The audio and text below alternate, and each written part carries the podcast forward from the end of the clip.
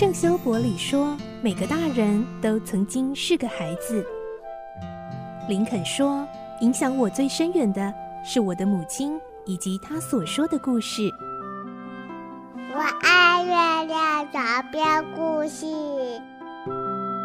晚安，月亮床边故事。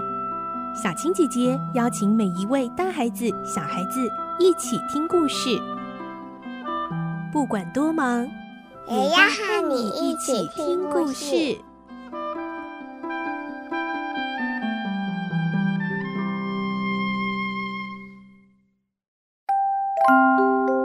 晚安，欢迎你和我们一起听故事。我是小青姐姐，我们继续来听罗平的大冒险的故事。今天是二十六集，我们会听到法庭上维克多揭开了意外的真相，让雷勒姆议员和男爵夫人都措手不及，只得招认。来听今天的故事。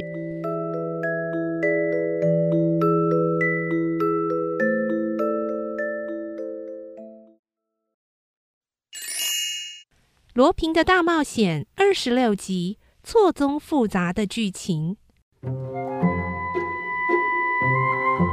法官对雷勒姆说完，就让他回去了，而男爵夫人则由刑警开车送回公寓。维克多这时才向大家详细说明了经过的情形。男爵夫人的立场实在令人同情，她有很严重的失眠，每天晚上都要服用安眠药。由于服用已久，用药的剂量很重。那天晚上，她服了安眠药，一直熟睡到隔天的早上。而早上一醒来，发现身边躺了一个大男人，自然大吃一惊。而雷勒姆也吓得酒都醒了。临走之前，他跟夫人恳求，希望他不要把这件事情说出去，否则让他的太太知道了，不晓得会做出什么事情来。而男爵夫人也觉得这件事情如果让人家知道了，实在有伤颜面，所以始终都没有向人提起。就连我在进行调查工作的时候，夫人也一再坚称，那天晚上是她的丈夫一直睡在她的身边。法官说：“这么说来，夫人也不知道那一天晚上男爵在哪里，做了哪一些事啊？”是的。当天晚上，男爵潜入雷斯可的家，杀死了老人，抢走了债券，然后逃到情人爱丽丝的公寓，准备带她逃往国外。当两个人带着旅行箱搭计程车赶到火车站的时候，他正巧看到火车站的晚报，发现并没有必要逃到外国。哦，为什么呢？因为在案发的隔天，我去找男爵夫人。夫人为了掩饰自己误把雷勒姆当成男爵的错误，就说了她丈夫昨天晚上在家里睡觉的谎言。公寓的一位老女仆在门外偷听我们的谈话，然后就告诉了晚报的新闻记者。这家报社很小，老女仆的谈话也只有短短几行，登在报纸的一角，一般人多半都会忽略。即使有人看到，也会认为男爵晚上回家睡觉是理所当然的事，但是男爵看到这一段报道，觉得正中下怀。他妻子做了伪证，使他有了不在场的证据，自然他就不可能是杀害雷斯可的凶手。因此，他变更计划，叫爱丽丝回公寓，自己也急忙赶回家。啊，那么特罗雷男爵。呃，就是罗平吗？不是，罗平和这个事件没有直接的关系。他在史特拉斯堡没有偷到九十万法郎的国防债券，就把这件事情交给他的情人去完成。他自己则专注于一千万法郎的大勾当。罗平写的那一封信已经交给检察官了。啊啊，我看过了。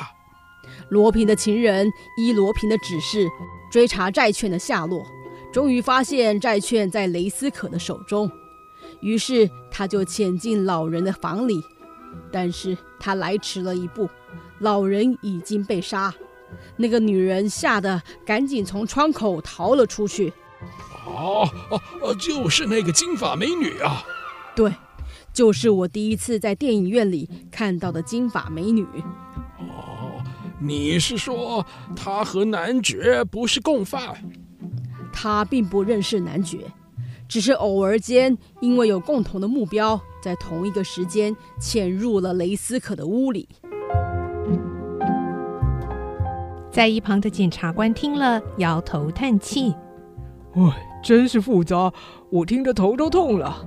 现在真凶特罗雷男爵自杀了，对于以后的调查恐怕更加困难。”戈杰队长说：“嗯，我在特搜队待了那么久，第一次碰到这么棘手复杂的案件。我说的对吧，摩里昂组长？”听戈杰队长这么说，摩里昂组长也点头同意。哦，仿佛都走进迷宫了。两人都一脸无奈。维克多说：“案情虽然复杂，但是总是有方法可以解决。”嗯，什么方法？维克多刑警，请找来德巴特和雷勒姆的妻子。傍晚时分，警察把雷勒姆的妻子安妮特接来了。她的脸色苍白不安。不知道是因为被带到警局来，或是在担心别的事。检察官叫他坐下，他就乖乖地坐在椅子上。当他回头看到德巴特时，显然十分吃惊，赶紧低下头，两眼直视膝盖上的双手，身子像石头一样僵硬。维克多假装从地上捡起一样东西，然后手里拿着一个发夹。夫人，这是你的吗？嗯，对，是我的。你确定是你的发夹？嗯，是啊，不知道什么时候掉的。夫人，这不是现在掉的，而是有人在康宾大饭店的房间里捡到的。哈？什么？安妮特听了这些话，脸色全变了。那个房间是假冒英国人哈比马提的菲利克斯·德巴特的房间。你和德巴特在那个房间一周见两次面，每次你都戴着面纱遮掩面目。你是德巴特的情人。秘密被揭穿了，安妮特和德巴特气得脸色发青。德巴特低吼着：“哎哎，审计先生，我不许你胡说八道啊！”“是啊，不要乱讲。”“哦，是胡说吗？”你好好听着，看我有没有说错。你爱这个女人，所以设计把她的丈夫雷勒姆拖进了这个案子。你知道雷勒姆家里放有可毒杀野兽的番木鳖碱，所以打电话向警方密告，并且唆使安妮特从雷勒姆的手枪中取走两颗子弹。最后，你还花钱买通园丁，叫他说出对雷勒姆不利的证言。哎哎哎，你这谎言，哎，都是谎言，你胡说！你胡说！闭嘴，听我说完。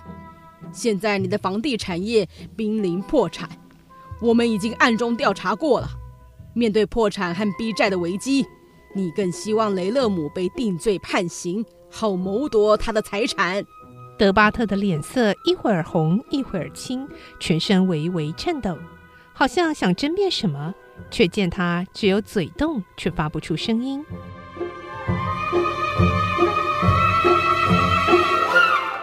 检察官，我说的是实话，这个德巴特非常可疑，他设计陷害雷勒姆的动机十分明显，只要去调查一下，就能够搜集到证据。雷勒姆没罪，有关爱丽丝的事，我以后再仔细报告。维克多说完，向检察官行礼，就离开法庭了。